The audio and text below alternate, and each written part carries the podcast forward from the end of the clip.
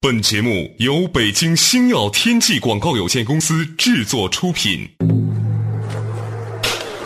山海如此多娇，引无数英雄竞折腰。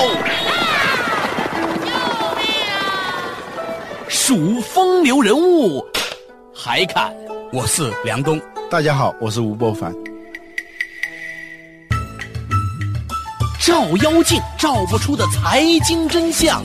翻斗云到不了的财富天地，一切尽在两个男人孕育五年。梁东吴伯凡帮你坐着打通经济生活任督二脉，东吴相对论。好戏马上开场。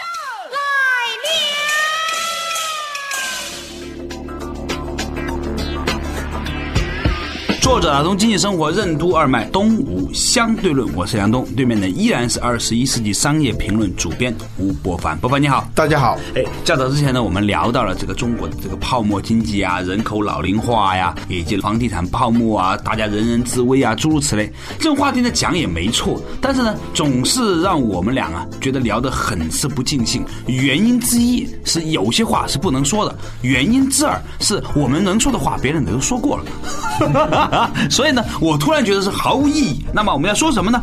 聊到一个话题，讲点有趣的吧。前两天呢，我去一个公司，到这个公司呢，从前台走到他们老板的办公室，我发现呢，一眼看过去啊，十个员工有七个正在 MSN，似乎都不是在干正事儿，还有另外两个人呢，在发垃圾邮件。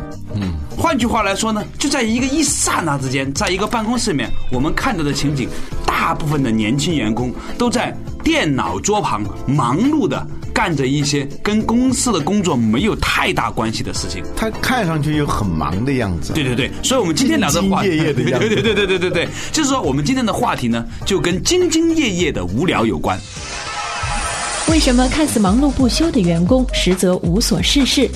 什么是帕金森法则？为什么雇佣的员工越多，反而效率越低？法国心理学家林格尔曼的拔河实验说明了什么道理？什么是群体思维？为什么群体思维会导致低效率？欢迎收听《东吴相对论》，本期话题：无所事事的忙碌。现在所谓的忙碌的、兢兢业业的无聊啊，变成了一种我们工作当中的主流事件。嗯，大家都是那种兢兢业业的、无所事事的这种状态。对对对，哈佛商业评呢，在好几年前有一篇文章啊，它叫《游神你的忙碌的员工》，也许他们是无所事事。这个事情真的太典型了。这还是好几年前的一个调查，在美国，员工每天花在与工作无关的那种网络闲逛上头的时间是九十分钟，九十分钟算是很给面子，就就一个半小时啊，已经算是很敬业的员工。对，其实呢，有人说二十一世纪的经济的秘密是藏在很多公司的服务器里头嘛。对，一查你就知道了。对，你看看那些上班时间的时候休闲网站那种点击量，呃，那个点击量，还有各种购物网站的那种点击量，是吧？对，你看看，如果随机抽查啊，不涉及用户隐私的情况下，你打开 QQ，任何时间，尤其在上班时候，截取出来那么多一段对话，我敢保证，有百分之九十以上的人都不在谈论工作的事情。呃，给朋友发电子邮件，在网上购物、买股票、找工作、查天气预报等等，像这样的事情呢，还不是那么太有害的，还有甚至是赌博的啊，玩游戏啊，甚至上色情网站的，不一而足啊。啊，对。所以现在说很多打工仔一边在抱怨说老板对不起他的时候啊，其实呢，我觉得很多老板也有充分的理由抱怨，他每天给这个员工的这个工资里面到底有多少真正用于这个公司的业务发展？美国有一个游戏网站叫 Pogo，他在上班时间的同时在线的人数是一百万，那是好多年以前的一个统计了。对，所以呢，我觉得该上学的上学，该上班的上班嘛。上学的一般不大可能在玩这个游戏，是吧？还是上班的人。对，所以呢，确实是在上班的时候，这种网络闲逛实际上是非常普遍的。对这里头造成的这种实际上呢，你看不见的那种浪费是惊人的。所以我有个朋友说啊，嗯如果有钱呢，他绝不开一个公司搞什么知识经济，找一堆白领住着很贵的办公室，让大家在这打屁。实际上呢，他如果有钱呢，他应该开个出租汽车公司。的哥啊，我们的伟大的的哥是绝对不会网络闲逛的。从投入到真正的工作时间里面比率上来说，我相信的哥一定是比率最高的。嗯，其次就是小学生了。嗯，在该工作的时候、上课的时候，用于工作和学习啊，干正事儿的比率肯定是排名第一是第一个，第二是中小学生。嗯，而所谓的公司里面的白领啊，上班时间用于工作的时间比例一定是非常低的。我收到的绝大部分的用于娱乐的垃圾邮件，都是我那一些在办公室的白领在上班时间发给我猜的。查邮件的时间。一看你就知道嘛，都是上班时间发出来的，是吧？嗯，所以呢，我们有一次节目讲到那个叫帕金森法则，是吧？对有一条法则就是雇佣的人越多，工作的效率就越低啊。对说到这个帕金森法则啊，我想起还有一个心理学实验，一个法国的心理学家叫林格尔曼，他做过一个拔河实验。嗯，就是组织一些人，分别以一人、二人、三人和八人为一个小组进行拔河，然后呢，用那个测力机测量并记录他们在不同群体下的用力的情况，得出的结论让人大吃一惊啊！一对一的拔河的时候，他这个拉力是六十三公斤。就一个人可以拉出六十三公斤的力出来，对，两个人拔河的时候拉力是一百一十八公斤，就是平均每个人的拉力是五十八公斤啊，已啊已经比六十三公斤小了五公斤。对，三人组的拔河时候拉力呢是一百六十公斤，就每人的拉力呢平均是五十三公斤。八人组的拉力是二百四十八公斤，每人的拉力是三十一公斤。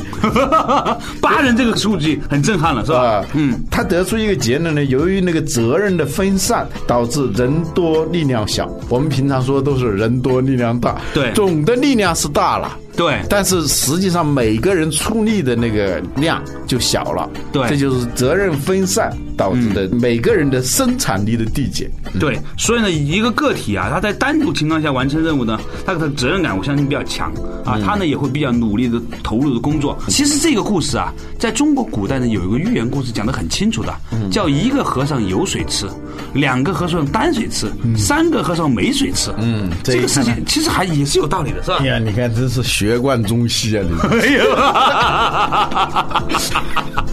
所以呢，另外有一个非正式的人力资源的定律，叫一半的员工两倍的工资，三倍的效率。我觉得实话实讲。如果一个公司你把它砍掉一半的人，嗯，然后给每个人的工资增加一倍，最后的效率是三倍的效率。反而大家精干愉快。对对对，所以你的现在这种网络闲逛。还只是其中的一种啦，就是出工不出力的一种啦。嗯，还有他不闲逛的时候，难道就是全力以赴吗？也不一定。对，所以你把这样的一个数字这么一算下来的话，给他比如说一个月是一万块钱工资啊，实际上他也就干了两千块钱的活，三千块钱的活，这是一个我们看不见的一个惊人的一个浪费。而且呢，我发现呢，人越多的时候啊，嗯其实呢，用于沟通、吵架、协调，这一些非生产力的这个时间和投入的精力非常惊人。嗯啊，我有一个朋友告诉我说，他统计过他们公司员工发出来的邮件。嗯，他说，当以前员工少的时候呢，大家在邮件里面呢，主要在探讨这个事情该怎么解决啊。有一个问题提出来，立即大家予以回应。嗯，当人多了以后呢，就出现了矛盾，就出现了不协调，出现了邀功的情况。嗯，所以呢，他发现呢，当公司的员工涨了一倍以后，发出来的邮件，就员工彼此之间发出来的邮件呢，有超过百分之一百五十的邮件 用于指责其他部门的问题，或者是确定自己没有责任。对就是卸膊，广东话叫卸膊啊，就是把那个肩膀上的那个重任卸下来。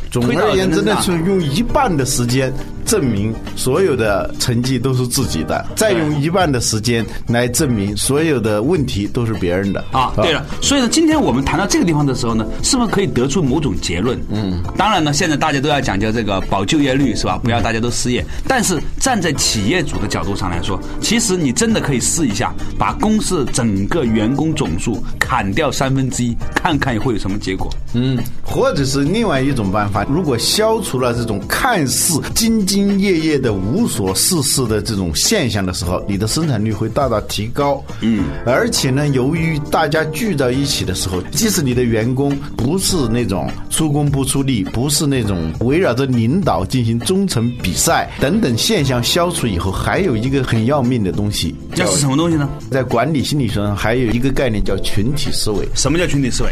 我跟你解释一下吧。前几天啊，我碰到一个朋友说，他们公司啊经营的还是不错的，虽然是经济不太景气，但是他们业绩还不错，就把他们都招到上海去开会，嗯，就在总结怎么怎么上半年的工作。结果呢，后来就是领导就说了一句，说有的人迟到啊、早退啊这些非常常规的管理话题，很沉闷的会场一下子活跃起来。活跃起来了，大家就开始讨论采取什么样的措施惩罚那些迟到的人，惩罚那些早退的人，怎么处理，怎么扣工资，怎么用各种方法，足足讨论了快一个小时。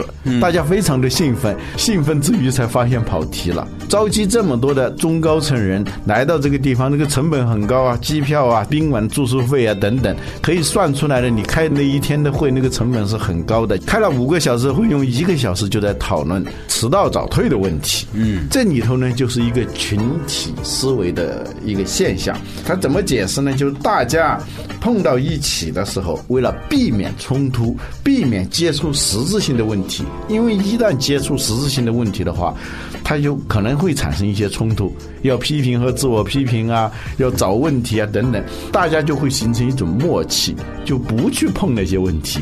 那么呢，坐在一起总要有话可说。什么样的东西是最能让大家有话可说，而且又无伤大雅的？就是那些小问题。这就是所谓的群体思维对管理者的这种影响。这实际上导致了你看不见的那种低效率，这也是给你整个企业的生产力打折扣的一个很重要的原因啊。用一句简单的话来说呢，就是人多力量小，就是呢人多之后呢反而乱。好，稍事休息一下，马上继续回来。低效率是如何产生的？如何管理看似忙碌实则无所事事的员工？设定明确的目标和最后期限，为何会提高管理效率？为什么两名员工共用一台电脑反而会提高工作效率？什么是目标管理？欢迎继续收听《东吴相对论》，无所事事的忙碌。作者打通经济生活任督二脉，仍然是和吴伯凡聊到这个今天的话题。本来呢，我们是讲的从无聊经济，从一个办公室里面员工的忙碌的无所事事聊起。后来发现呢，的确啊，在现在的职场里面呢，充满了种种的没有效率的行为。嗯，其实我觉得说，我们作为一个跟管理沾一点点边的节目吧，偶尔也可以一个谈谈这一类的话题哈。嗯，就是说为什么大家都那么没有效率？嗯，那要按德鲁克的说法，一切的低效率都来自于目标不明确。哎，这句话很深刻。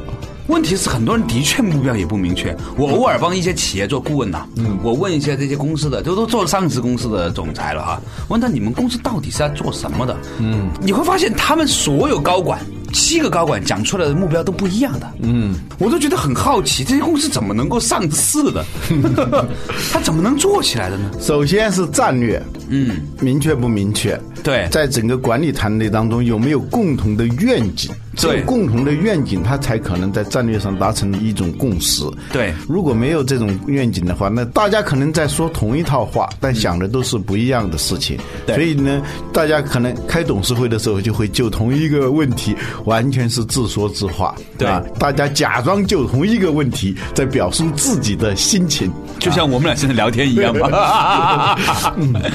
然后呢，还有一个问题，就战略啊，即使很明确的话，你如果不把它分解成一个个的步骤、一个个的关键指标，最后呢，也是执行不下去，也会导致低效率。对，所以你大的战略下头要实现这个战略，应该怎么做啊？一二三四五，这一二三四五呢，下面要达到这个目标呢，又往下推，是吧？一直推到那个很细很细的，或者说年度战略，在每一个部门该怎么做？部门呢，要分解到每个人，每个人，每个人呢，从年度的、季度的、月度的。都分得很清楚，一直要落实到今天你要干什么。如果这些东西都分分解下去的话，他上班了赶过来挤地铁，好不容易到办公室的时候，这下可以歇一歇了，是吧？那就打开电脑就休息，是吧你？的意思就是，如果没有一个明确的今天的目标的话，嗯那么就很容易就把这一天就晃悠过去了。对，就是这个一天的工作清单。嗯，这个不是说大家真的想偷懒，其实呢，就是一个很勤奋的人，如果你不给他明确的目标，他自己呢也不知道他自己干什么的时候，很容易就会心情很闲散的就度过了这一天美啊。即使不在网上逛，还可以坐在那儿，坐在那儿浮想联翩，也跟上网一样嘛，冲浪嘛，不在网上冲浪，在自己的大脑里也冲浪，大量的时间也花在这些意识流上头。对，嗯，所以呢，就是说你刚才提到的一个话题，就是如何提高效率，其中一个很重要的方法就在于说目标明确，然后把目标分解，从时间上来说，由年分解到季度，由季度分解到月，由月分解到天，把团队来说，从大公司分到一个部门，这个部门分到这个小部门，小部门分到个人上面，是吧？同样的是，比如说战略，除了这种时间的分法以外，还有项目的分法。对这啊个话题呢，表面上看呢，啊，讲出来似乎应该是这样子。不过我有一个基础性的问题哈，就是由于我们每天面对的问题是很动态的，嗯啊，你不可能真正的预测在未来的一周或者一个月里面会面对什么样的情景。那如何能够有效率的做好这个任务分解，又有效率的管理自己的时间呢？管理一个项目，它实际上是有确定因素和不确定因素的。对但是一个项目要避免项目滑坡，在项目管理上，他讲这个避免这种日程滑坡的话，那一定会有一个叫 deadline。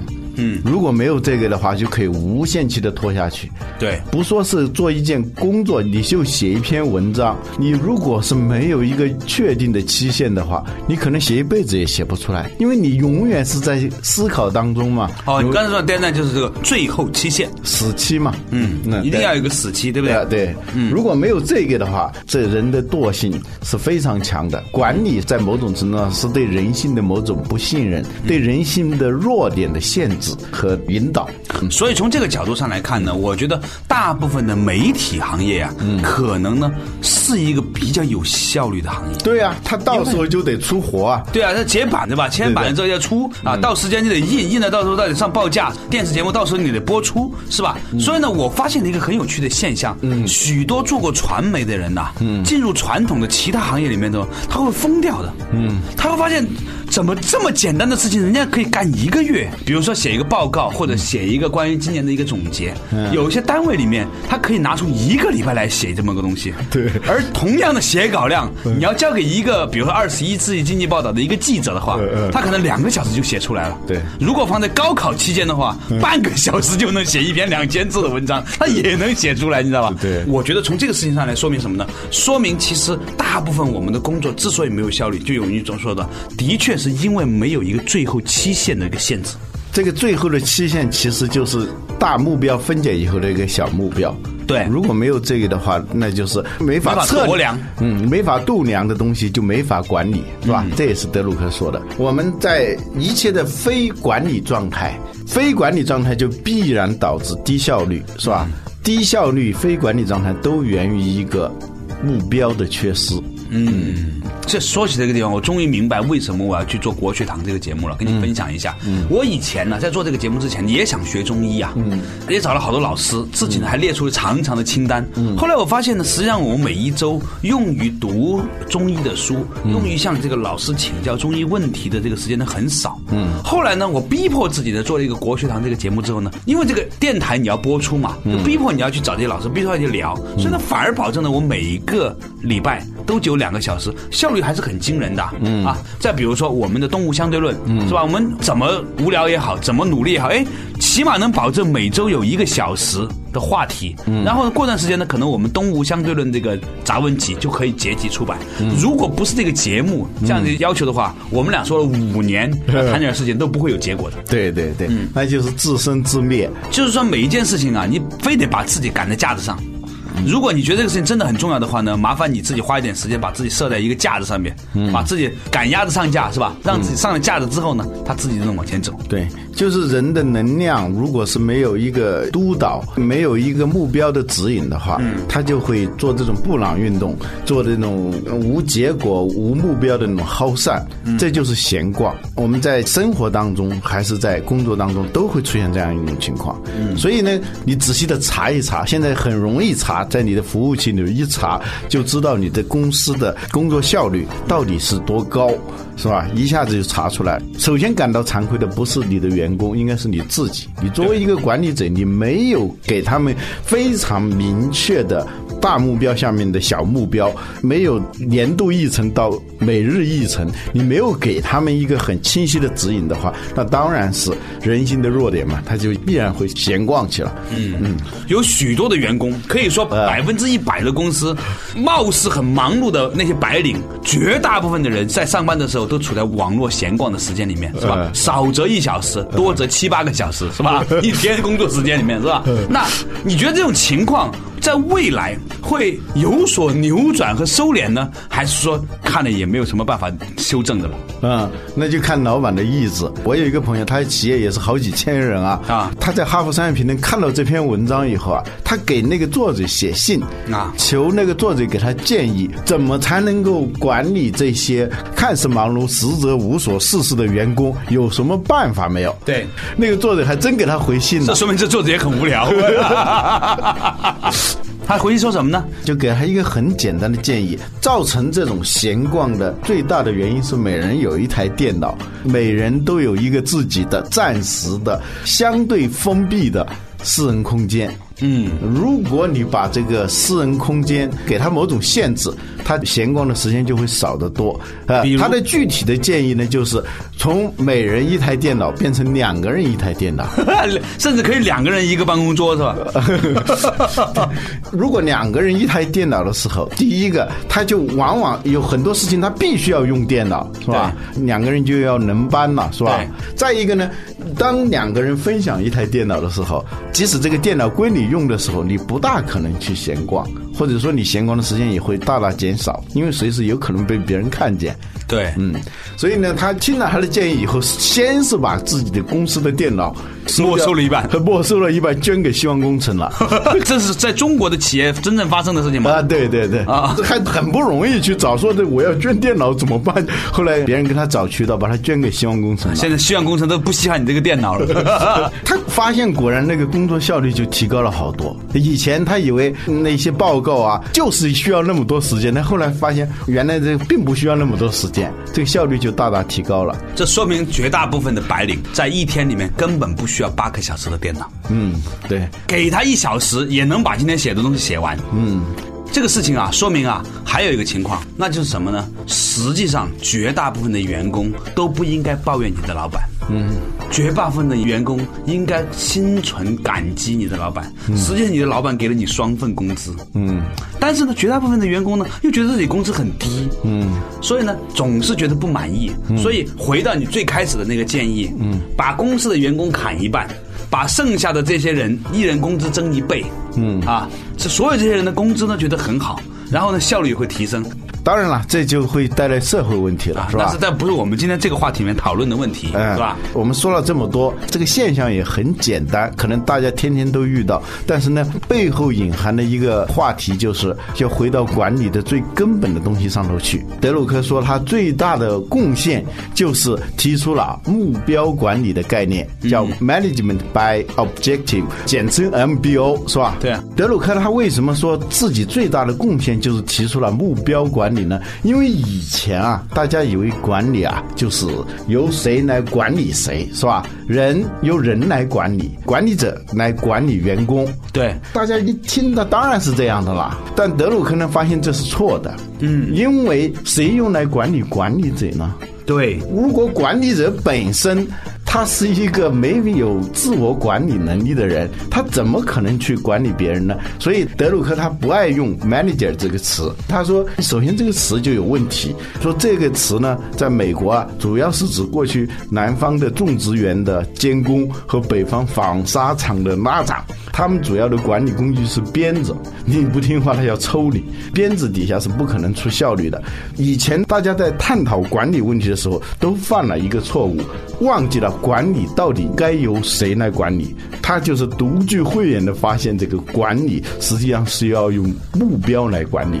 这样呢，就是管理者他自己清楚他自己的目标，他该做什么，他该做什么，他不能完全由他来做嘛。管理实际上是让别人去做你要达到的一个目标嘛，是吧？这就是管理嘛。那么你就分解，分解到下面的人，一级一级的分解。所以每一个人的目标非常清晰的时候，他由目标来引导他。而不是用这些所谓的管卡压，用那一套外在的手段来强制他，因为在那种情况下，实际上还是低效率的。就像你走进你的办公室的时候，你看见他们好像是很兢兢业业的在工作，实际上他们上有政策，下有对策，他总有一套办法来对付你的。从这个例子也能证明，由管理者来管理的那种思维是不对的，而真正有效、卓有成效的管理是必须要有目标来管理的。嗯，这话吧，我听明白了，那就是不要试图管理你员工的行为，嗯，你要管理他的结果。